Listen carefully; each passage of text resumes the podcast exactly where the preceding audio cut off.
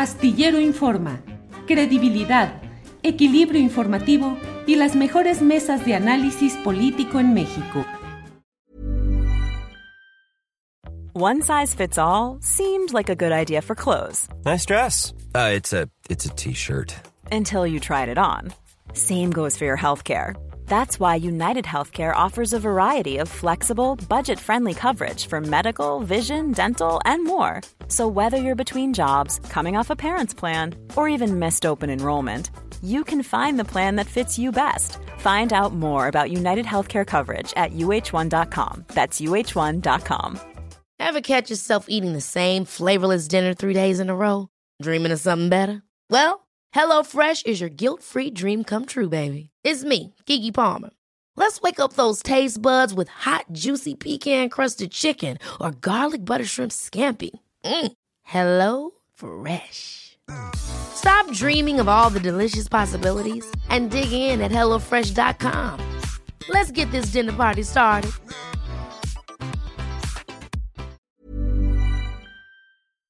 Ya está ahí Luisa Iglesias Arvide. Luisa. ¡Me les muero! ¿Me escuchan bien? Todo ¿Sí está te bien. escuchamos bien? ¿Todo bien? Oye, pero si son los rockstars de la mesa del más allá, los periodistas, músicos, amigos, familia más chidísimos del universo, ¿cómo están? O sea, ¿te refieres a, a, a quién? ¿A, a Horacio y a Fernando? tres, a ustedes tres, los amo profundamente. Cada vez Nosotros que te me invitan, me muero. amamos. Nosotros te amamos y te admiramos, Luisa. Qué gustazo que estés con nosotros. Bravo. Así es, gracias Luisa. ¿Cómo Horacio? Franco, buenas tardes. ¿Qué tal, querido Julio? ¿Qué tal, Fernando? Pues bienvenida a esta mesa, Luisa. Qué gusto de todo el público que ya está muy prendido, eh, tratando de, de- de ya, ahora sí, de escuchándonos y Órale. Fernando Rivera Calderón, buenas tardes. Buenas tardes, mi Julio, qué gusto saludarte, saludar a Horacio y a, a mi adorada Luisa, este, que siempre es un placer y con quien en, en- en la prehistoria conducíamos un hermoso programa llamado La Hora Elástica. ¿Qué ganas tú? ¿Qué ganas de volver? Sí, sí, sí. Nomás ahora. Fernando ya apareció a cuadro. El anterior programa estuvo en negros, así en la oscuridad. No se veía nada, nada más emergía su voz para darle la sensación auténtica del más allá. ¿Cómo ves, Luisa? Andaba de darqueto, seguramente.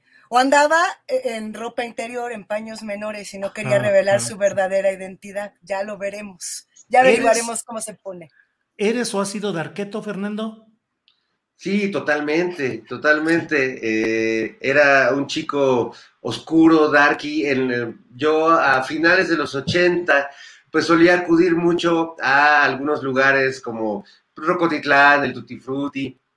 Eh, tenía una banda a, a principios de los 90 que se llamaba El Cuerpo de Cristina, que pues éramos dark stars, nos pintábamos así los ojos, este, éramos como vampiros, Eh, teníamos rolas así súper, este, pues anti, eh, anticristianas, ¿no? Así, yo aventaba crucifijos, un día descalabré a un... No, no, o sea, era una cosa fuerte. Ahora yo soy, ve, ve, ve en qué me he convertido, Dios mío.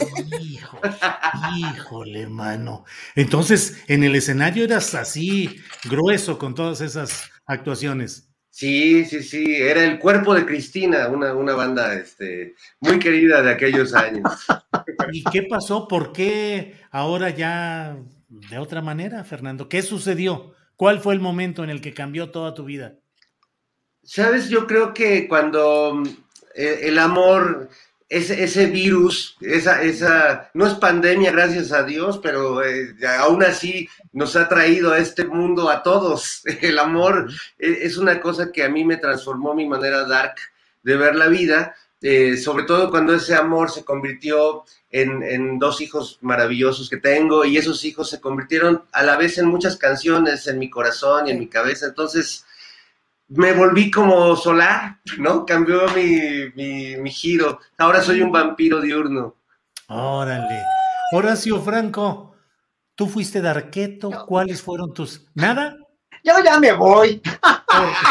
Yo soy bien aburrido, yo, yo siempre he sido, yo siempre he sido un viejito de, mira, yo de veras, soy, soy como los, los no veo ningún viejito así como siempre, tú te vistes y con Siempre me he levantado, no, pues eso, eso es la apariencia, pero como vivimos en un país de apariencias, no, pero la verdad, la verdad, siempre a las cinco y media estoy listo yo para barrer la calle, literalmente, o sea, en la mañana, desde hace muchos años siempre he sido muy diurno, siempre me levanto a estudiar, siempre, o sea, mi vida es muy, mira, aparentemente para alguien eh, que lo ve desde el punto de vista de, de, eh, ahora sí que de los arquetos o de, de, los hipiosos o de los, este, que no tengo nada en contra, ¿eh? Yo, yo soy, o sea, yo admiro mucho todas las maneras de, de vivir cuando, cuando eres feliz, cuando produces, eres feliz y no le haces daño a nadie, ¿no? El cuerpo de Cristina, por ejemplo, pues ¿a quién le hizo daño? No, al contrario, pues fue maravilloso. Y cómo cambió la, la, vida de Fernando, los hijos, ¿no? O sea, el, el, el volverte un,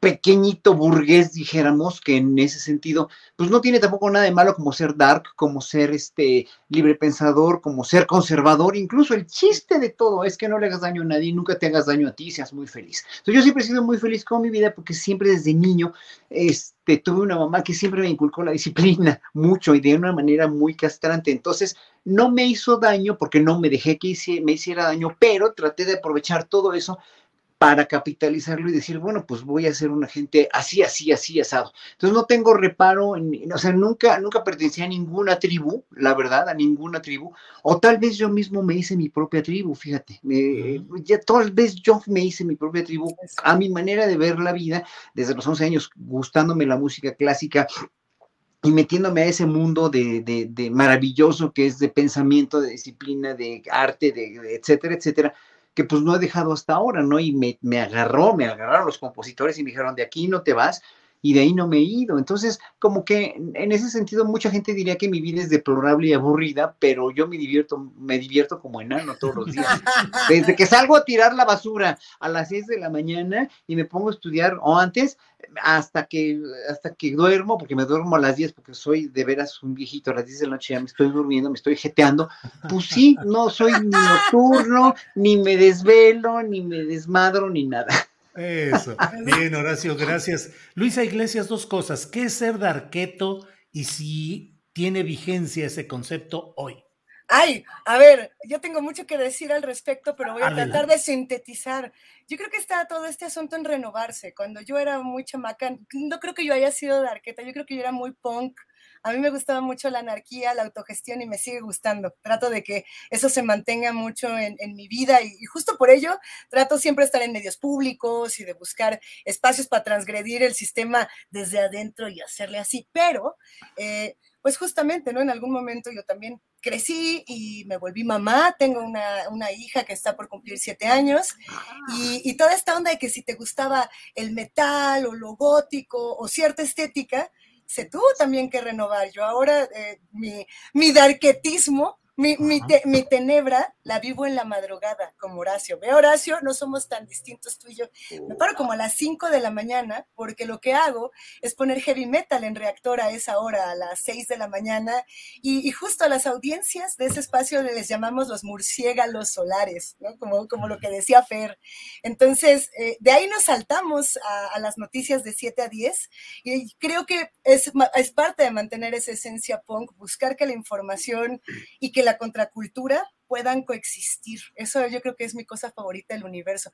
No sé qué tan darqueto sea, pero creo que siempre va a ser vigente ser quien quiera ser, buscar tu identidad y sustentarla con mucha información. Ojalá que nos salga. Gracias.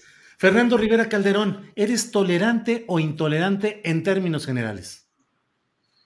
Eh, soy eh, tolerante hasta que me encuentro con la intolerancia. La intolerancia me pone muy intolerante. y sé que estoy diciendo una cosa muy este, eh, laberíntica, pero es que creo que así somos. Eh, yo aspiro a vivir en, un, en una sociedad donde se respeta al prójimo, donde si uno toma la palabra, los demás respetuosamente lo escuchan y, rebaten a esa idea. Es decir, pues yo, yo de repente siento que vivo en un mundo que no es el mundo en el que vivo. De repente me enfrento a situaciones cuando voy en la calle, cuando voy en bicicleta, ¿no? Eh, cuando un automóvil me, me echa el, el, coche, o cuando yo voy manejando y un tipo también se me arroja este, con su automóvil o un camión, eh, los abusos cotidianos en, en, la calle, ¿no? El, el, todos con su cubrebocas y un tipo de pronto eh, escupe delante de todos en la banqueta y, y arroja ahí este, todo, todas este, las cepas de, del virus. Entonces, eso, o los discursos de odio que ahora se normalizan en pos de una supuesta libertad de expresión que es absurda, ¿no? Y que se ha, y que se ha debatido durante mucho tiempo que la libertad de expresión termina cuando el que está expresándose está incitando al odio, a la, violencia, cosa que en México sucede todos los días en voces de algunos personajes muy célebres, ¿no? Eh, como Cuadri, como Lili Telles, como eh, eh, estos, estos seres, pero también que se replica en, en las redes sociales y que pues se, se defiende en el asunto de la libertad de expresión, cosa que no, no lo es. Hace poco vimos cómo corrieron a, Cuadri de un, de un programa de una manera tampoco muy, muy este, adecuada, pero bueno, finalmente está bien, o sea, no tenemos por qué compartir esos discursos, ¿no? Eh, me parece realmente muy triste y ante eso creo que sí tendríamos que ser intolerantes aunque no sé si la palabra sea justamente la intolerancia, pero no debemos permitir como sociedad que este discurso de odio se disfrace de libertad de expresión y permita que cotidianamente se siga violentando a las mujeres, a las personas trans, a, todas las personas que buscan una diversidad eh, sexual o en su manera de ser o de vestir o de pensar. Gracias, Fernando. Sí. Eh, Horacio, eh, ¿qué tanto escuchas tú a otros, a los que piensan distinto a ti, o prefieres solazarte, satisfacerte, desarrollar tu pensamiento sobre cierta franja eh, específica y no contrastarla tanto con esos otros? Mira, eso es una gran pregunta porque precisamente ayer, eh, ayer escuché una entrevista que le hizo Hernán Gómez a, a Larraqui, a Carlos Alarraqui, el cual me hizo hace varios años una muy buena entrevista, pero solamente hablamos, obviamente, no, no hablamos de la situación del país ni de política ni nada. Era una época en la que hablar de política a mí ni me interesaba tampoco porque sabía que en un momento dado era infructuoso hablar de política, ¿no? Y, bueno, pues me, dan una entrevista, me consiguen una entrevista porque iba yo a cumplir años de, carrera. Y entonces me hace una entrevista a Carlos Alasraqui que le agradezco mucho, pero ayer oyendo, bueno, he leído cosas que escribe Alasraqui, sé, sé cómo se las gasta, y ayer oyendo la entrevista de, que le hizo Hernán Gómez, sí, obviamente no estoy en, para nada de acuerdo con su manera de, hacer publicidad, sobre todo de, pensar, pero hay que respetar a toda la gente cuando en un momento dado hace lo que tiene que hacer y hace lo que hace, ¿no? Y reconoció él varias cosas. Vean la entrevista en la octava ayer con Hernán Gómez. Eh, sí, eh, digo, obviamente nunca voy a coincidir con él en la manera de pensar, sobre todo sobre el gobierno, sobre la política, sobre cómo ponderar o, publicitar a políticos, lo cual se me hace en todo el mundo, no nada más en México, muy mezquino y muy es, total y absolutamente manipulador, es, es en verdad mezquino, ¿no?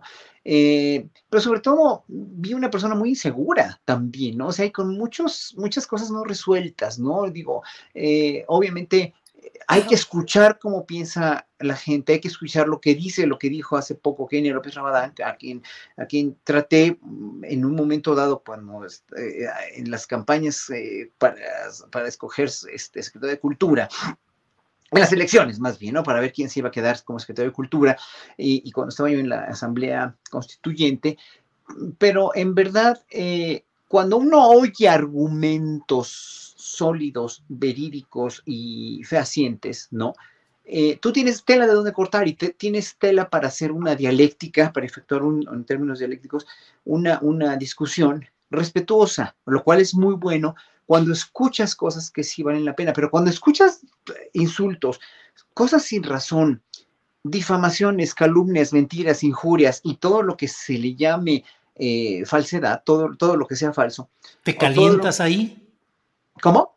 ¿Te calientas ahí? ¿Te enojas? No, no, no, pero simplemente no trato ya de, no oírlo porque es muy cansado estar escuchando siempre puras mentiras, puras cuestiones que no son en verdad ciertas. Entonces, cuando te vas a fuentes de información donde ponen, como, como la tuya, como donde, donde, Marta Bárcena pone ayer los puntos sobre las IES, eh, eh, donde a los periodistas hacen una entrevista, a, por ejemplo, a Santiago Criro, a quien sea, y pone los puntos sobre las IES de una manera objetiva y respetuosa, sobre todo eso, el respeto, sobre todo eso, la, la, la, como, como dijo bien Fernando, no, no el insulto, no la calumnia, no nada más decir por decir, ¿no? O sea, cuando, cuando, cuando oyes lo que, lo que dice esta dentista, por ejemplo, que es la, la, la, la antítesis de López Gatel, la némesis de López Gatel, y dices, bueno, es que o sea, no, no, no, no entiendo cómo, por dónde va la cosa, ¿no? Y es ahí donde dices, no, no los quiero oír siempre porque finalmente el día que tengan un argumento sólido los voy a escuchar y de veras los voy a respetar más. El día que tengan un argumento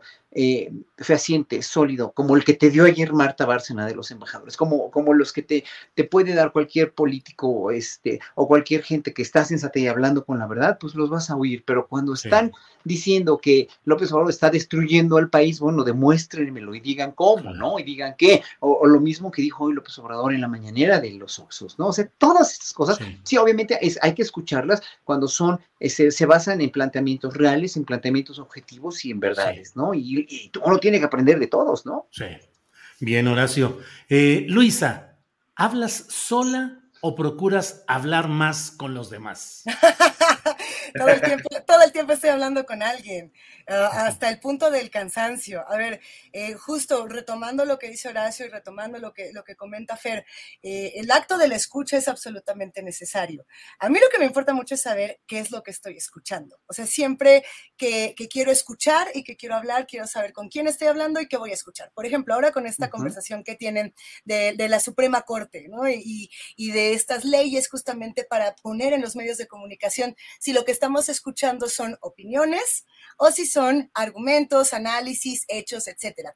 Eh, creo que es importante de pronto tener ese tipo de diferencias. Por supuesto que el tema es polémico, ¿no? Pero, eh, a ver, si yo voy a hablar con alguien, necesito saber qué es lo que me va a decir. Si me va a dar una opinión, no sé cómo responder a ello, porque a lo mejor pues es tu opinión y tan tan, ¿no? Si me vas a dar argumentos, entonces ahí ya podemos comenzar a dialogar con hechos y demás.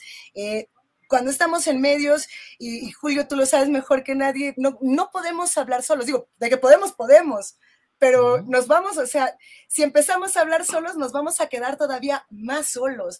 Creo que eh, también, y esto tiene que ver un poco con la responsabilidad de las y de los periodistas y de los comunicólogos en general, hay que, hay que saber qué es lo que las audiencias nos están pidiendo para no quedarnos hablando solitos. Para mí sería catastrófico eh, estar hablando y saber que no hay nadie del otro lado que me escucha pero sería una consecuencia si yo no me dedico a, escuchar a esas audiencias y también a tratar de decir, eh, a ver, eh, lo que les estoy comentando ¿Es esto o es esto otro? ¿Es un anuncio? ¿Es una opinión? ¿Es eh, digno de debate? Estoy poniendo hechos sobre la mesa.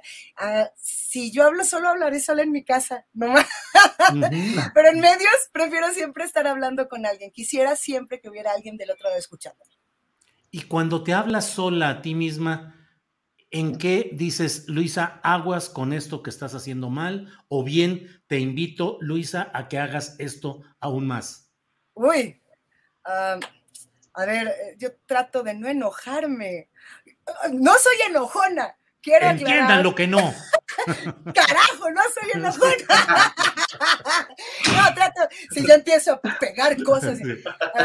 A, veces la información, y creo que nos pasa a todos los que tratamos de mantenernos informados y de platicar de, lo que pasa en nuestro país, a veces nos enojamos, ¿no? Y nos podemos enojar eh, porque no sé, a ver, yo no estoy de acuerdo con que el presidente diga esto, o yo no estoy de acuerdo con que le digan esto al presidente, ¿no? Por ejemplo, si eh, ahora que, el presidente Andrés Manuel López Obrador estaba diciendo esto de, es que están invadiendo mi intimidad, ¿no? Por ejemplo, eh, a ver, puedo yo estar o no estar de acuerdo, pero el punto es no enojarse, la gente está muy enojada, yo a veces caigo en esos mismos enojos y me lo repito muy seguido, como si te vas a enojar, mejor ten un dato a la mano para poder enojarte con provecho, nunca eh, justo tener este momento de, escupir con furia. Estoy haciendo un esfuerzo de no hacerlo y sobre todo en los espacios de lo privado, ¿no? Porque cuando uno tiene un micrófono, podemos controlarlo. Es un espacio en el que podemos dialogar y de pronto salimos y queremos decir, ¡ay, estoy bien enchilado!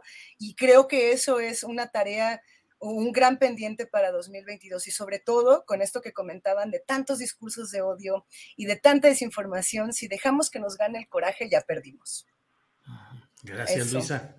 Em, Fernando, toca, Luisa, un tema que en estos días ha sido eh, pues ahí salió una declaración del propio presidente de la República en su conferencia mañanera de prensa, donde dice que él aguanta, está bien, dice, yo aguanto, pero sí se pasan de que han estado siguiéndolo eh, en las salidas que ha tenido para cumplir, nos ha dicho ahora, eh, pues unos ejercicios básicos de caminar 20 minutos por recomendación de los médicos luego del cateterismo cardíaco que le practicaron. Pero, Fernando, ¿tiene derecho el presidente de la República a esa intimidad en actos, digamos, fuera de su propia y estricta casa? Pues eh, yo creo que en teoría, por supuesto que sí tiene ese derecho. Lo que pasa es que es un derecho que no se respeta en absoluto y que se utiliza políticamente para golpear. Lo, lo vimos recurrentemente en la etapa más álgida de la pandemia con López Gatel, que lo seguían hasta cuando sacaba a pasear a su perro o cuando eh, iba a cenar a comer con su pareja, ¿no? O sea, eh, este marcaje personal que no siempre, eh, pues termina siendo informativo o necesariamente como de interés público, es más bien como de una de un morbo de, cierto tipo de, de, periodismo. Ahora, yo, yo recuerdo a propósito de esto una, una anécdota, hace tiempo haciendo un sketch en, la calle, fui a la Plaza de Santo Domingo y había ahí pues unos, unos personajes de estos que están pues ahí, que, en la indigencia, que duermen eh, ahí más o menos en, en las bancas que están en esa plaza y que, bueno, uno de ellos estaba muy golpeado en ese momento y me senté a platicar con él un rato de que por qué le habían pegado y bueno, se había peleado con alguien, no sé qué. Y le pregunté que qué opinaba del de, presidente López Obrador, que cómo veía el, el, el, nuevo gobierno. Y me dice, bueno, dice, pues del gobierno, del cómo va el gobierno no sé mucho, pero de él me parece que es un tipo muy temerario porque todo, frecuentemente lo veo cruzar por aquí caminando solo. Eh, y me saluda y todas las mañanas que, que, bueno, las mañanas que lo he visto, pues me saluda y no veo que venga con nadie que lo cuide. Y me pareció sorprendente la que, que, porque no dudo que sea, digo, y más allá de que haya algún miembro de seguridad en algún punto, pues no están atrás de él como suele suceder con cualquier figura política. Entonces, claro que tiene ese derecho y se debería respetar y los medios deberían ser pues más profesionales y buscar más un periodismo. Lo que pasa es que ya parece que uno está hablando ya de entelequias imposibles y una utopía de que el periodismo responda al interés público y no al morbo o al interés político de los dueños de, los medios. Eh, creo que esta semana lo hemos visto también. Lanzaron una nota muy fallida a, media, a mitad de la semana, un video de que supuestamente era el hijo menor de López Obrador en una fiesta bebiendo, cosa que pues, era un, era como estos videos de los fantasmas o de los ovnis, ¿no? Que, están todos borrosos y no sé. Y ahora, bueno, pues el, reportaje que ya supongo que lo mencionaremos más adelante, eh, que le han dado mucho vuelo a la vida lujosa del hijo mayor de López Obrador, que bueno, pues creo que hay una voracidad carroñera, eh, más allá de, lo que sea cierto y de lo que se tenga que investigar y de lo que sea cuestionable o ponga en, en un conflicto de interés, a, la familia del presidente, pues creo que hay una perversidad eh, insistente, necia, que cada semana está aventando eh, como, como ese chango en el zoológico que está muy enojado y todo el tiempo está arrojando sus propios excrementos al cristal. Bueno, pues así están estos señores. Bien, Fernando, muchas gracias. Horacio, ¿qué opinas? ¿Hay ese derecho a la intimidad del presidente de México saliendo, como ha salido con su uniforme deportivo, a un estadio beisbolero. Eh, ¿Hay derecho a esa intimidad del presidente de la República o el presidente de la República, salvo en sus habitaciones y en su casa, está siempre sujeto a ese escrutinio o a esa visión periodística y del ámbito público? La cosa es que Andrés Manuel Observador es un, es un, es un botín, es un botín y es una, es una carne de cañón para sus enemigos y para estos señores, como dice Fernando, que no lo dejan ni a sol ni a sombra, con el pretexto de que es seguridad nacional la salud del presidente, ¿no? Sí, sí, seguridad nacional la salud del presidente y obviamente han sido además muy puntuales y muy claros, especificando en primer lugar que el COVID cuando le dio la segunda vez no fue grave, ¿no? Y lo vimos, y ya lo vimos en una, en una semana después llegar otra vez a las mañaneras y su trabajo como si nada. Además estuvo trabajando en su oficina toda la semana, y esta vez, lo del cateterismo de la semana pasada también, pues sí, obviamente fue una cuestión de cuidado, ya lo informaron, ya lo vieron que ya salió bien. Y la única cuestión es que yo les pregunto, ¿no? O sea, ¿cuál es el, el morbo eh, que les provoca eh, eh, este, eh, irlo a, seguir y a, filmar con, este, lentes ah, desde lejos a donde está corriendo, donde está haciendo ejercicio. Bueno, ese es el, precisamente lo grande de la figura del observador que todo el mundo quiere. O sea, lo quieren minimizar y quieren decir que es un eh, mal político y que está dejando el país en la ruina o lo que sea, pero no le pueden dejar de seguir la pista hasta a ver si arrastra los pies cuando está corriendo para que digan que está enfermo y que ya se va a morir, ¿no? Eh, que es lo que quisieran, pero obviamente pues no lo, no lo van a lograr tan fácil.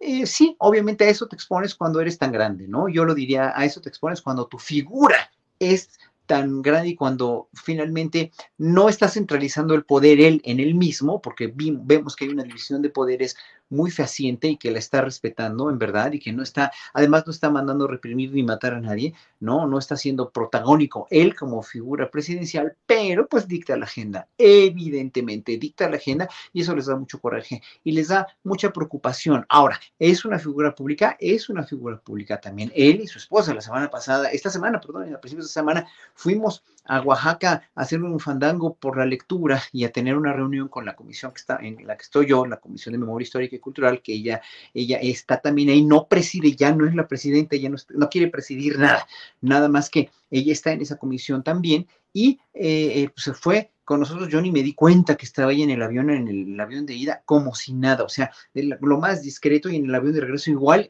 con la gente, la gente ni la reconoció por el cubrebocas, obviamente tal vez una o dos personas la reconocieron, pero fue con nosotros en el avión, se subió, se bajó como cualquier ciudadana evidentemente, sí son figuras públicas y hay que cuidarlas. Y, claro, una de nuestras preocupaciones principales antes era pues, que se cuidaran y que hubiera gente que cuidara al presidente, porque obviamente pues nunca sabes cuándo va a salir un, loco, ¿no? Que lo, que, lo, que lo quiere asesinar. ¿Quién preside ahora la comisión, Horacio? No, no va a haber, no hay, no hay ningún presidente, ¿no? Nada más está a cargo, estaba a cargo de presidencia, pero va a pasar a formar parte ya del Archivo General de la Nación, que es nuestro principal objetivo como Comisión de Memoria Histórica, rescatar ese archivo, eh, eh, el cual Carlos Abreu, Carlos Ruiz Abreu está haciendo un trabajo fenomenal de veras reclutando personal para poder digitalizar ese archivo, para poder eh, ordenar, bueno, es un trabajo bestial, tremendo. Y ese es uno de los principales objetivos de esa comisión. Gracias, Horacio. Luisa, ¿querías decir algo? ¿Levantaste la mano? Sí, pero eh, a ver, se me estaba cortando un poquito, pero no sé si a ustedes les está sucediendo lo mismo. Yo por acá sigo con todo. Es que ah, me, encantaría sumar a lo que está diciendo Horacio, a lo que dice Fer y a lo que comentas, Julio. Eh, a ver, yo extraño esos tiempos y me recordó un poco al meme, este que decía como, ah, qué bellos tiempos cuando a todos nos caía mal Enrique Peña Nieto, ¿no? Y entonces pasaban estas cosas, pero todos estábamos en el mismo eh, como barco de una u otra manera y, había mucho sentido del humor. Siento que en este momento no hay ese sentido del humor y que se le ha hecho un ataque al presidente muy fuerte, pero sin, sin ese, eh, digamos, sin esa investigación. A ver, eh, el presidente no es Britney Spears. Es decir, el presidente es el presidente y la gente quiere saber. Y esto ha ocurrido en tiempos de eh, Felipe Calderón, ha ocurrido en tiempos de Peña Nieto, ha ocurrido para atrás. O sea, no podemos obviar que ha sido una práctica periodística el estar siguiendo las actividades del Asia de los presidentes. El tema es qué hacemos con esa información. O sea, porque de qué va a pasar, va a pasar, pues, o sea, todo el mundo quiere saber y somos, eh, hay una naturaleza social, inclusive yo me atrevería a decir, pues de pronto es chismosa, ¿no? y Vamos a suponer. El periodismo es la etapa superior del chisme. Hay una etapa superior del chisme, pero a ver, o sea, yo sí pienso que el presidente es un, o sea, con todas las distancias y demás, tiene una personalidad muy rockstar. Y cuando digo esto, lo digo porque él ha tomado la decisión de exponerse de una manera que ningún otro presidente ha hecho. Cada mañana estar en las conferencias matutinas, ir a todos los lugares, plantarse, decir, este soy yo, por aquí, por allá, así vivo mi vida, subo videos. Estamos además en una era donde lo digital se ha vuelto impresionante, desbordado, viral. A mí no me sorprendería si de pronto hubiera un TikTok de Andrés Manuel López Obrador eh, absolutamente viral que él mismo tuviera, porque, o sea, el podcast más escuchado en Spotify, por ejemplo, o uno de los más, es la conferencia matutina.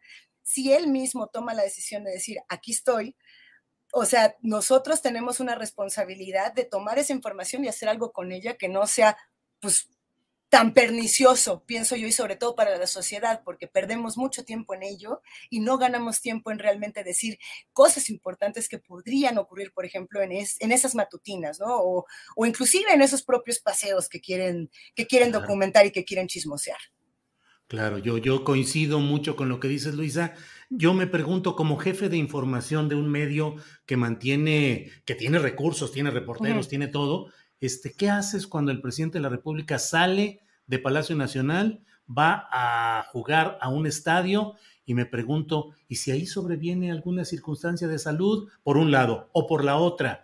Pues si batea, no batea, si ahora nada más es pitcher, si nada más camina, si se puso, ¿recuerdan cuando se puso un uniforme que decía amigos? con Miguel Ángel Mancera a un lado, que también tenía el uniforme de amigos. Bueno, eso tiene un significado político. Entonces, hay muchos detalles. A mí me encantaría, como cronista, un día tener la oportunidad de estar ahí en el campo de béisbol de los cambiarios de la Ciudad de México y ver cómo llega el presidente, cómo se, cómo se prepara en términos de su indumentaria deportiva. Eh, ¿Cuál es la actitud también de los jugadores de los cambiarios? Están jugando un partido y tienen que suspenderlo para que el presidente entre en ese momento.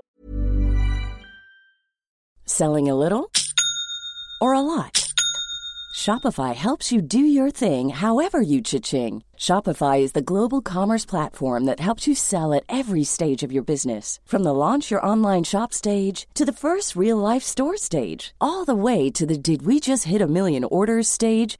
Shopify is there to help you grow. Shopify helps you turn browsers into buyers with the internet's best converting checkout. 36% better on average compared to other leading commerce platforms because businesses that grow grow with Shopify. Get a $1 per month trial period at Shopify.com slash work. Shopify.com slash work. Ever catch yourself eating the same flavorless dinner 3 days in a row, dreaming of something better? Well, HelloFresh is your guilt-free dream come true, baby. It's me, Kiki Palmer.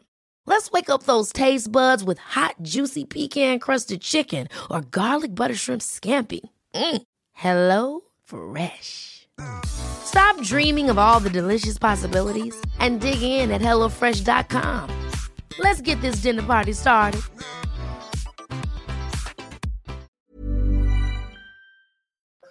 Lo ven con amabilidad o dicen, Chihuahua, nos viene a romper aquí. O sea, hay muchos detalles periodísticos que son de interés. Pero bueno, yo coincido en ese sentido con Luisa, eh, en que eh, los políticos tienen un umbral de intimidad infinitamente menor que el resto de la gente y bueno, pues forma parte del costo que hay. Pero bueno. Pero no, pero además, escuchándote, Julio, creo que, pues es que tú eres un gran cronista, o sea, entonces... Eh, Ese es el punto, el que se violente el derecho a la intimidad del presidente, pues no, no, me, no me cruza cuando te escucho viendo las aristas de lo que es el presidente en esta en esta dinámica que está teniendo. Lo, lo que realmente eh, es terrible es como, como lo que pasa con los, pasaba con los policías de antes, que no es que tuvieran que sacar multas porque la gente tuviera, cometiera infracciones, sino que tenían que una cuota de multas. Y creo que eh, hay un sector del periodismo que haya o no haya nota, ¿no? Porque tampoco tienen el talento para esforzarse a hacer una crónica como la que tú simplemente acabas de, de bocetar, eh, pues agarran, hacen, inventan notas de la nada, ¿no? Entonces estamos eh, como siendo testigos de un periodismo que pues no requiere que pase algo para que haya un escándalo y eso es lo que a veces llega, a ser molesto como lector de noticias, ¿no? Es que Luisa dio la clave claramente, yo la omití, pero ella dijo, el problema no es nada más la cobertura, el problema es cómo usas esa información. Una cosa es que estés pendiente de lo que pueda suceder eventualmente en términos noticiosos muy fuertes, eh, y otra cosa es cómo la utilizas y como lo dijo el propio presidente, me quieren poner arrastrando los pies, chocheando para decir bla, bla, bla. Esa es la clave, creo yo, y coincido en eso también con Luisa. Pero bueno, eh, si no hay otra opinión sobre este tema, damos por cerrado y avanzamos en este Parlamento Ciudadano. muy bien, muy bien continuemos con el orden del día, por favor. Con el orden del día, así es. Em, Fernando, pues ya tocaste tú el tema. ¿Qué opinas de ese video dado a conocer en Latinos, este portal que dirige Carlos Loret de Mola, en el que se exhiben, eh, pues eso dicen ellos, los lujos con los que vive el hijo mayor del presidente López Obrador? Bueno, pues siento que es un tema en el que Carlos se ha vuelto casi, yo diría, monotemático de querer demostrar a toda costa que hay una, que hay una mm, simulación en la, en la postura presidencial y que esto se puede demostrar eh, a, través de, esta investigación. Yo ya, la verdad, eh, dudo un poco de la fuente. Trabajé con Carlos mucho tiempo en la W hace años, era un, buen reportero, me parece que tiene esa cualidad, pero creo que está realmente como muy eh, obsesionado con ciertos temas que no, que terminan no siendo, me parece, reportajes del todo convincentes. Hoy estuve escuchando también con Carmen Aristegui el manejo de esta información. Eh, y al final la misma Carmen lo, lo dice, bueno, es que esta, las propiedades no son de él, ¿no? O sea, él, él ahí duerme, pero bueno, no, y, pero el énfasis nunca estuvo en ese pequeño detalle, ¿no? O sea, sino que más bien es donde él tiene sus lujos, él, él nada en esa alberca gigante, él tiene un cine en casa, bueno, sí, pero no es, o sea, perdón, no es su casa y no es un funcionario público y sabemos que se casó con una persona que, que es parte de una familia que tiene mucho dinero, entonces, bueno, eh, me gustaría saber un poco más al respecto. Eh, mm, pero termino dudando un poco de, la fuente porque creo que hay un interés reiterado de querer demostrar cosas que no siempre se sostienen. Y, o que se sostienen a partir de, de, puntos que si bien tienen un interés periodístico, por supuesto, y que si bien hay que explorar, creo que hay un manejo... Eh, sesgado, un manejo donde eh, sabemos que, el, el, arte de un fotógrafo no es nada más captar un momento, sino dónde pone el foco. Y creo que el, foco que se está poniendo en estos días sobre ciertos temas informativos no es realmente el foco donde un periodista pondría la, la, mirada, pues, ¿no? Siento que como que se están yendo por otro lado. Eh, me genera muchas dudas en ese sentido y creo que tiene que ver un poco con todo lo que hemos estado hablando el día de hoy, que es como una guerra por la, por la verdad, por la versión oficial, por quién va a tener a la opinión pública de su lado, que va desde el, presidente tratando de explicar su reforma hasta los terribles eh, asesinatos de periodistas. O sea, hay, no se está peleando hoy en día en este país ni el dinero, ni la gubernatura de un estado necesariamente, ni, ni nada de eso. Se está peleando quién tiene la, la, la última palabra. Compañeros, pido y me asigno la palabra brevemente para dar mi opinión sobre este eh, video. A mí me parece que no es una pieza periodística. No cumple con la obligación básica de demostrar lo que de otra manera se plantea con una visceralidad declarativa nada más del conductor.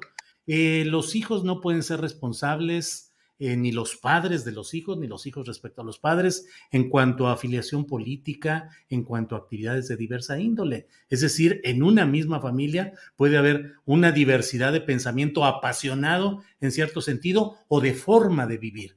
Yo he postulado y he planteado que los mexicanos tenemos todo el derecho de preguntarnos cuál es la evolución patrimonial de las familias del poder. Es decir, hay que preguntarse, cuando llegaste al poder, cómo vivías y cuando sales del poder o a medio camino, cómo vives. Pero hay que demostrarlo, porque lo que estamos viendo ahí es, eh, al menos como se plantea en este video, solamente la vida de una persona eh, que está casada con otra, que esa otra tiene un nivel de vida tradicional alto y que le es posible mantener ese tipo de tren de vida en cuanto a lo inmobiliario, en cuanto a lo vehicular.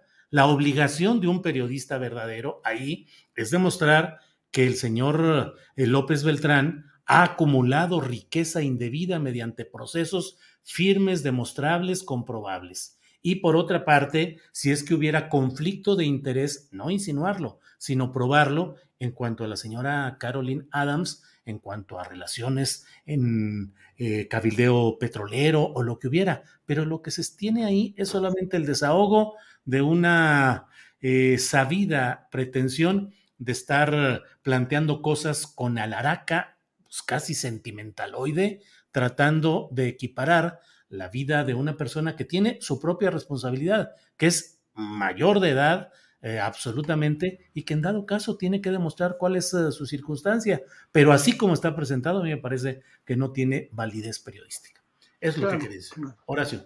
Sí, no, claro, eh, de acuerdo con ello, y, y, pues hay que tomar las cosas como de quien viene, ¿no? O sea, Latinus ya se ha se ha hablado mucho al respecto, ¿no? Y se ha demostrado, pues, quiénes son los dueños, ¿no? Y, quién es la, la, la, mano que mece la cuna ahí, ¿no? Es, Roberto Madrazo, el gran enemigo, resentido político, un, un, un, cuate que, que, hasta en un maratón hace trampa, obviamente, pues va a seguir haciendo trampa en todas las, las este, los planos en los que pueda y va a seguir tratando de calumniar y como tú dices, obviamente hay que presentar las pruebas fehacientes, así, con facturas y con este acuses de recibo, ¿no? Sí, Para, no hay Exactamente. Como, como lo hizo Aristegui con la Casa Blanca. Claro, que ahí no había absolutamente, no era interpretación ni inferencia. Aunque lo han querido, lo han querido estar comparando el día de hoy en las redes sociales, eh, de, claro, la Casa Blanca, pero ahora no dicen nada. Pues es que no hay nada que ver, perdón, entre un caso y otro, ¿no? No sé cómo ves, Luisa. Eh, es que, a ver, eh, yo me quedé pensando en los temas de la familia del presidente como algo de interés, digamos, periodístico. Efectivamente, yo coincido en que este es un video que se tendría que investigar un poco más, ¿eh? o sea, para mí fue como lanzar un video viral y, ver qué pasa con las opiniones y ponerle un título muy escandaloso y chancharrián. Eh, todavía si nos paramos, por ejemplo, con el caso de Pío López Obrador, ¿no? Que ahí, digamos, hay una investigación que se está llevando a cabo, que se compartió más información, que el video tenía, digamos, un valor eh, de otro tipo de interés aquí yo no voy a decir si sí o si no, solamente estoy planteando como si vamos a hablar de la familia del presidente, que sea con elementos de, nueva cuenta, ¿no? Creo que en ese sentido tendría más valor. Latino, si no me equivoco, también fue quien publicó la, nota de Pío López Obrador eh, en, un, inicio, ¿no? Entonces, o sea, es un contraste. siento que todavía en la de Pío hay un interés, en esta ya fue como el, vamos a ver si pega otra vez este, este mismo asunto, ¿no? Y sí. para mí se quedó ahí nomás. Sí, eh, bien, gracias eh, Luisa.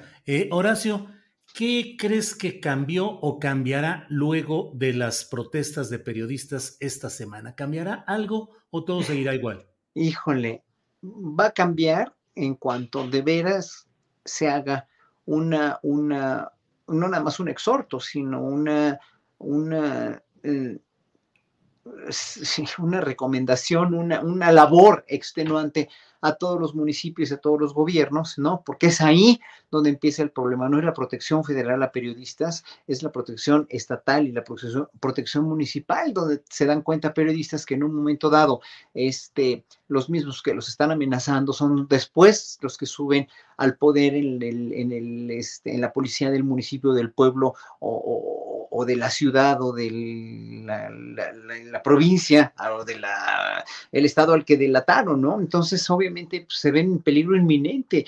Además, la cuestión de los derechos humanos de los periodistas, están saliendo muchas cosas a luz también de no nada más del maltrato por las amenazas del crimen organizado, del, otro crimen organizado que son los, gobernadores o los mismos este, presidentes municipales, sino también de los que les pagan de sus patrones, ¿no? Entonces, de quienes, quienes en realidad hacen que los periodistas expongan son los medios que los mandan sin viáticos, que los mandan sin protección, que los mandan en verdad a la deriva, ¿no? Para que, para que sin saldo en el celular, muchos se quejan de eso, para que los se expongan también. O sea, eso lo han visto muchos colegas de ustedes, periodistas, que, que en verdad pues no les queda de otra porque si no se quedan sin trabajo, ¿no? Y aman el periodismo y aman lo que hacen, pero eh, el verse amenazado con todo esto. Y luego, para colmo de males, la Suprema Corte, ahí sí, de, veras que habían dado muchas buenas noticias la semana pasada y esta semana con el asunto de, de, no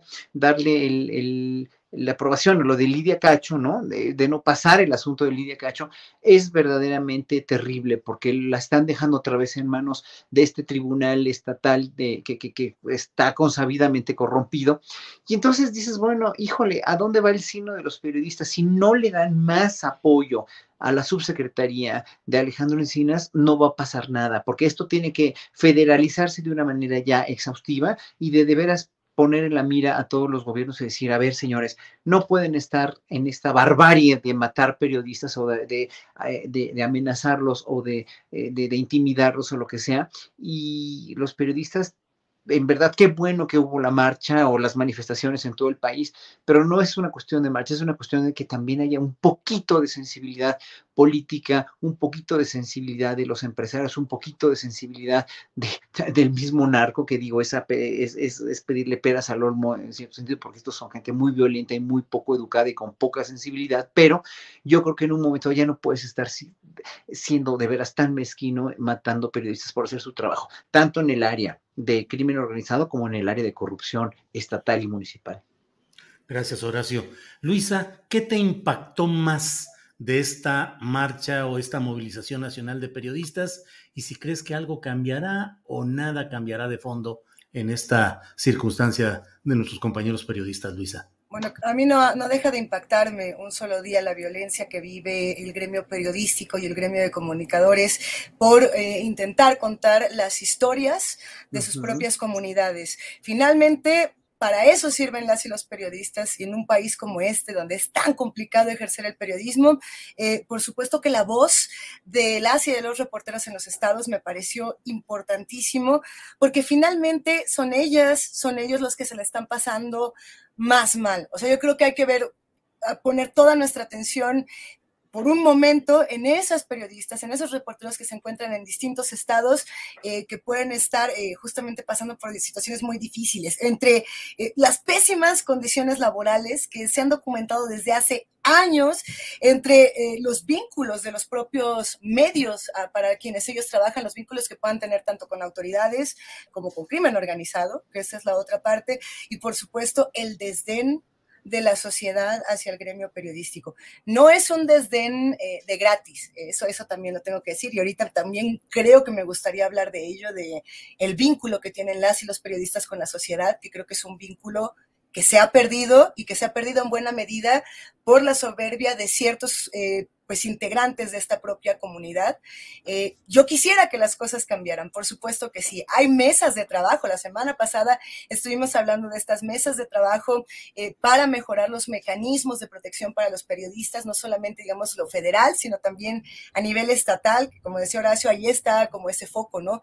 ¿Qué hacemos para modificar eh, esos mecanismos para que realmente funcionen y para que estos periodistas que denuncian sistemáticamente las violencias y que tienen supuestamente un aparato que los proteja, bueno, pues que ese aparato realmente eh, los proteja y que no sea una herramienta más que se queda en la nada, sin recursos, sin financiamientos, etcétera. Eh, a estas mesas no acuden los periodistas. Y mi pregunta es si no acuden porque no los invitan o si no acuden porque no quieren. Y yo no lo sé, por eso lo pregunto, eh, porque me gustaría saber qué pasa con la propia participación de las y de los periodistas cuando estamos hablando de estos propios mecanismos que los protegen. Yo veo a muchos periodistas en las movilizaciones y me sumo justamente a esta causa. Yo como ciudadana, no como periodista ni como comunicadora, pero sé que hay muchas personas del otro lado que no se sumarían a esta causa porque han vivido también el desdén de la comunidad periodística y una soberbia de, a ver, yo sé más que tú, tú ciudadano de a pie no sabes nada, yo periodista siempre voy a estar un paso arriba porque me codeo con los periodistas, porque me codeo con los políticos, lo hemos visto y también creo que eso es un ejercicio autocrítico necesario, que además en tiempos como estos, donde la información puede ir de uno a uno y de pronto sentimos que el trabajo periodístico inclusive podría estar en riesgo porque los medios ya no tienen ese ese poder que solían tener de transmitir la información si no es por modo digital, yo siento que ahí tendríamos que tener dos reflexiones, ¿no? Por un lado, qué hacer para preservar estos mecanismos y por otro, qué hacer para recuperar la confianza de las audiencias. Sin la audiencia, sin los lectores, sin los espectadores, no somos absolutamente nada. Nada, así es, Luisa. Eh, estamos ya en la parte final del programa para efectos de Canal 22, que nos eh, que retransmite este programa a las 7 de la noche. Eh, lo que hacemos usualmente, Luisa, es cortar, despedir, agradecer a, a, la gente del Canal 22 y quedarnos nosotros luego para una parte final. Los invito a que hagamos un esfuerzo, nos quedan cinco minutitos y fraccioncita, el postrecito de a minuto y medio cada cual, un esfuerzo de concreción telegráfica. Eh, Fernando Rivera Calderón, postrecito, por favor. Bueno, yo tengo un postrecito eh, muy feliz esta, esta tarde, noche, porque eh, les quiero anunciar algo que yo creí que a lo mejor ya no iba a ser posible porque cada temporada es una cosa más compleja, pero es algo que hacemos con mucho amor y voy a anunciar que vamos a comenzar ahora el 16 de febrero la sexta temporada de Me Canso Ganso. Eh, y que bueno, pues una sorpresa adicional a este regreso, pues es que curiosamente eh, doña Luisa Iglesias Arvide va, a tener una, una, bonita sección en esta nueva temporada, cosa que me parece lo de hoy una enorme coincidencia que estemos juntos en esta pantalla, Julio. Y bueno, se los convido porque ambos son amigos de, ese Me Canso Ganso, han sido parte de él y es un programa muy entrañable para mí. Qué bueno, qué bueno. Gran, gran felicitación, Fernando, y a Luisa que va a estar ahí. Eh, Horacio, postrecito, mi postrecito, para Canal 22 es hacer una reflexión sobre todo lo que se ha sucedido sobre la comunidad trans, ¿no? Que pues obviamente yo por ser gay pertenezco a esta minoría LGBTTTI de, del mundo. Y todo lo que se ha sucedido a partir del artículo que escribió este, Sabina Berman, eh, de todas las aclaraciones que hubo muy puntuales del, eh, eh, de lo ofendida que estaba Sabina también por cómo lo, lo, lo, lo manifestaron algunas feministas o algunas gentes de la comunidad trans, no sé quiénes fueron bien, pero yo lo único que le pido al público, lo único que le pido a la gente es que entienda que también como la 4T, esto ya no tiene marcha atrás tampoco, ¿no? La cuestión de la identidad de género ya no tiene marcha atrás, así como tampoco la cuestión de nuestros derechos de las minorías, ¿no? Ya no tiene marcha atrás de, lo que se ha establecido como nación mexicana y que reflexionemos mucho y que si no saben, realmente, si no saben bien, eh, incluido todo el público y todos los comunicadores y toda la gente, que se informen, toda la cuestión de, de, los transgéneros y cómo en un momento dado se puede tergiversar. No voy a hablar del de, troglodita, este cuadri, porque ese me parece un ser verdaderamente deleznable, aparte de que pues, se tiene un odio a él mismo terrible, una gente que quiere desaparecer Chiapas, Oaxaca y Guerrero del país y, habla como habla de los trans y habla como habla de todo, ¿no? Obviamente no nos merece la menor atención, pero sí es muy importante que la gente entienda, no a cuadri, que entienda también la gente que sabemos y que estamos en pro de, no es un movimiento, es en pro de este sector de la población muy minoritario y muy vilipendiado y muy calumniado y muy vejado y muy matado y muy asesinado y muy incomprendido, que por favor tengamos todos a bien entender de qué se trata todo esto y de no eh, tampoco idealizar de que en Oaxaca con los mushes se vive esto de una manera, sí, sí, ok, obviamente sí, pero se tiene que vivir en todo el país y en todo el planeta. Gracias, Horacio, muy amable.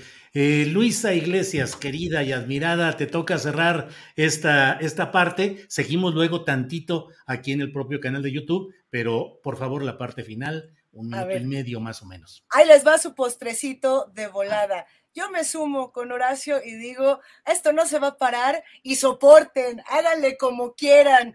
El movimiento trans, el movimiento LGBTIQ es el más. Y nos sumamos y le entramos o nos vamos a quedar fuera de la discusión más chida del universo. Eso por un lado. No se pierdan la nueva temporada de Me Canso Gaso porque voy a estar en el chisme y no podría estar más agradecida con Fer. Te mando un besotote y de igual manera pues la invitación a que escuchen Imer Noticias en la primera emisión de 7 de la mañana en las frecuencias del Imer en Horizonte Jazz. Está vivo, que es el programa de Heavy Metal en Reactor 105, que es a las 6 para que se levanten y le hagan así a la desinformación.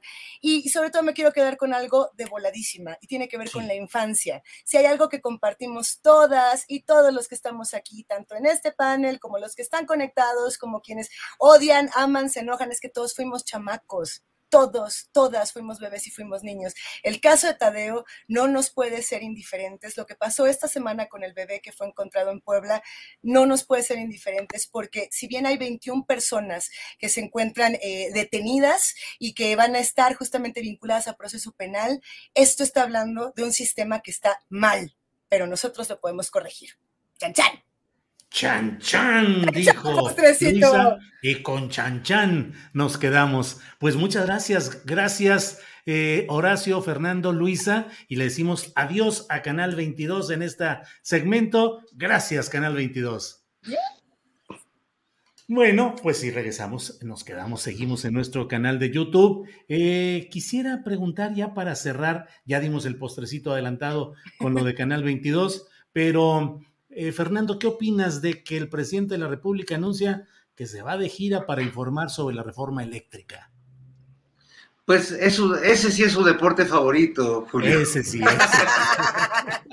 y a ese sí lo deberían de seguir momento a momento todos los medios, así es. Sí, no, no, pues sabemos que las giras, el encuentro con el pueblo bueno, con la gente que, que finalmente son sus votantes, son, es, es el México real, no el México de las redes sociales, no el México de, de este, estas eh, oleadas de opinión a coro. Eh, y creo que, bueno, por un lado va a informar sobre la reforma eléctrica, eh, que, creo que pues siempre es bueno que, que contrarreste toda la campaña de desinformación, o si no de desinformación, de magnificación de lo negativo, de las dudas que hay al respecto. Hoy de plano vi una animación del Monero Calderón que era ya de que, bueno, es, la reforma es el fin del mundo, literalmente. Eh, pero creo que más que nada es, pues, eh, esta reivindicación del presidente de, estar con, la gente, de comunicarle a quien realmente le interesa lo que, lo que quiere decir. Eh, espero que le, que le sea redituable más que sus comentarios de las últimas semanas. Eh, a mí la verdad es que, más allá de que no esperaba otro tipo de respuesta por parte del presidente, su respuesta ante eh, pues estos asesinatos de, periodistas, eh, pues me parece que se queda corta, ¿no? Y que más allá de que haya una posición y, y que haya condolencias y que se diga que se va a investigar, pues creo que la reiteración de que todo esto es culpa del neoliberalismo, pues creo que ya nos ha quedado clara a muchos, ¿no? Y no creo que sea lo que queremos escuchar ni los ciudadanos ni quienes hemos sido parte del gremio periodístico en este país. Entonces,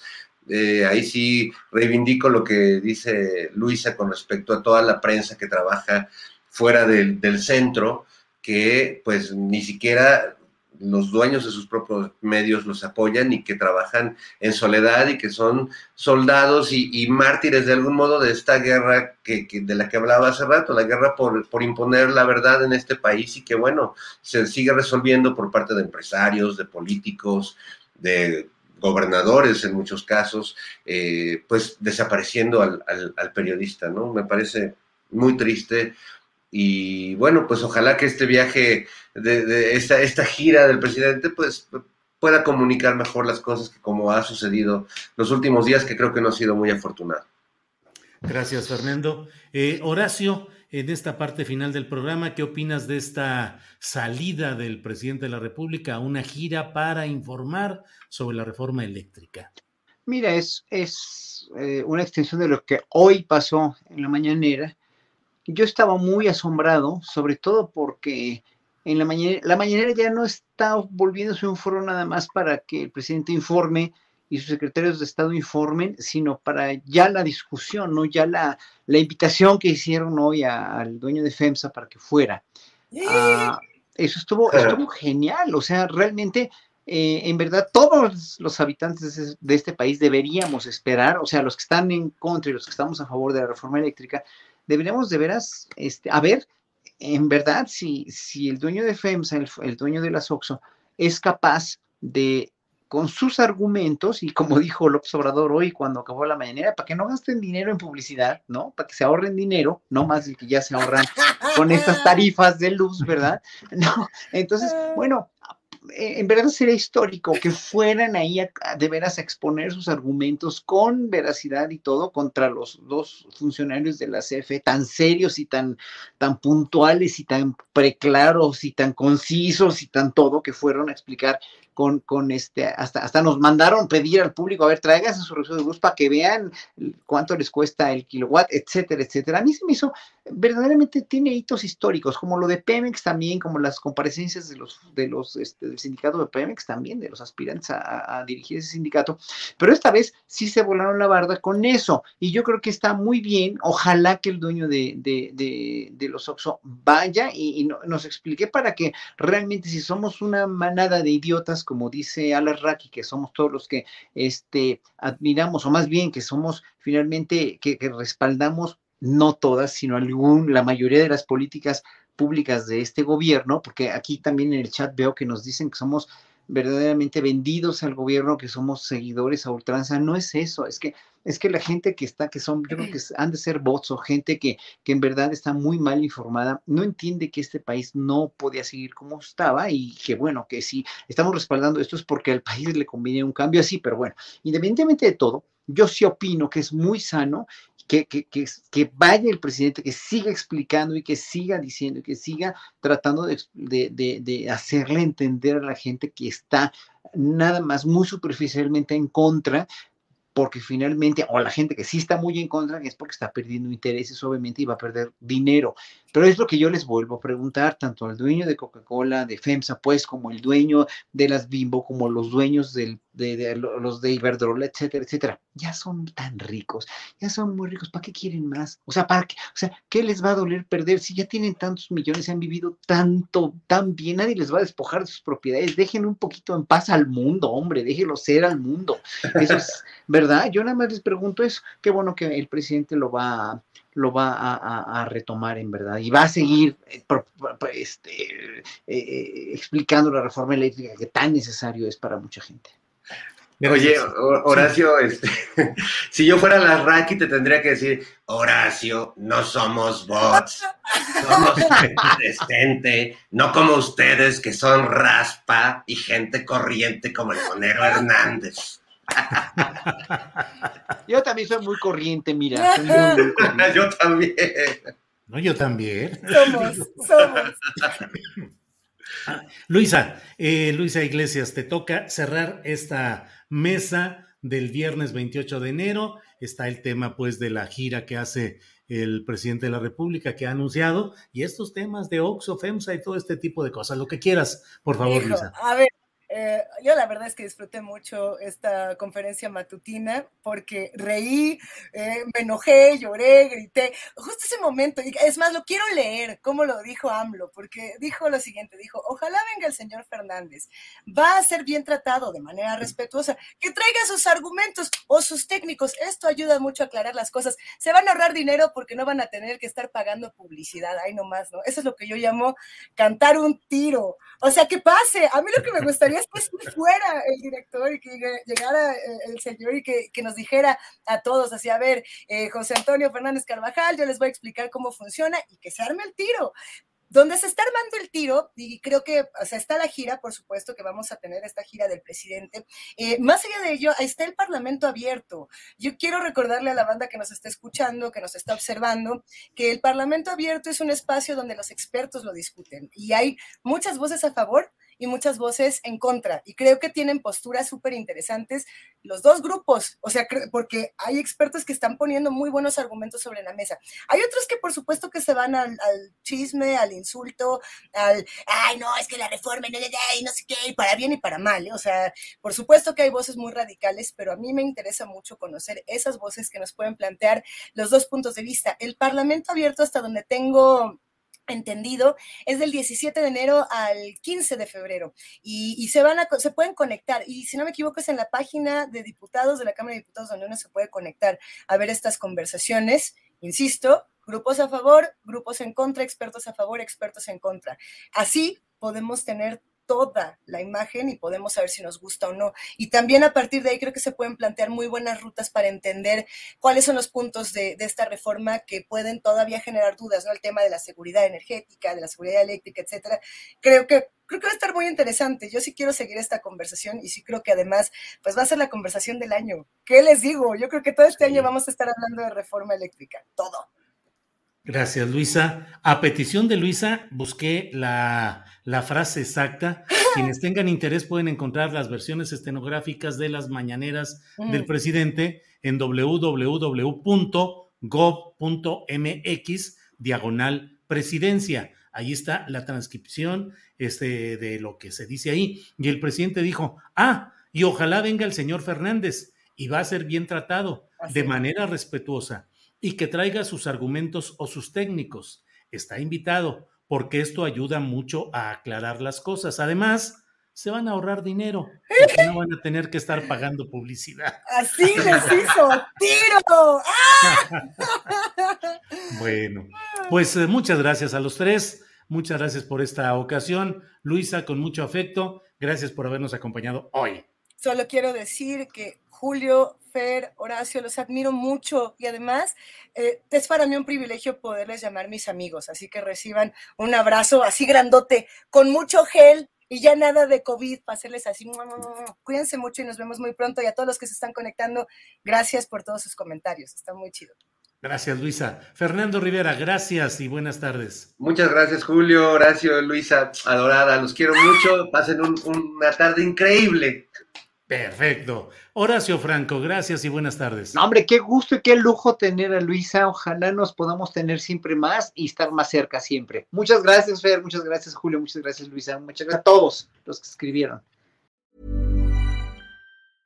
Hey, it's Paige DeSorbo from Giggly Squad. High quality fashion without the price tag. Say hello to Quince. I'm snagging high-end essentials like cozy cashmere sweaters, sleek leather jackets, fine jewelry, and so much more. With Quince being 50 to 80% less than similar brands. And they partner with factories that prioritize safe, ethical, and responsible manufacturing. I love that. Luxury quality within reach. Go to quince.com slash style to get free shipping and 365-day returns on your next order. quince.com slash style. Hold up. What was that? Boring. No flavor. That was as bad as those leftovers you ate all week. Kiki Palmer here, and it's time to say hello to something fresh and guilt-free. Hello Fresh. Jazz up dinner with pecan-crusted chicken or garlic butter shrimp scampi. Now that's music to my mouth. Hello Fresh. Let's get this dinner party started. Discover all the delicious possibilities at hellofresh.com. Para que te enteres del próximo noticiero, suscríbete y dale follow en Apple, Spotify, Amazon Music, Google o donde sea que escuches podcast. Te invitamos a visitar nuestra página julioastillero.com.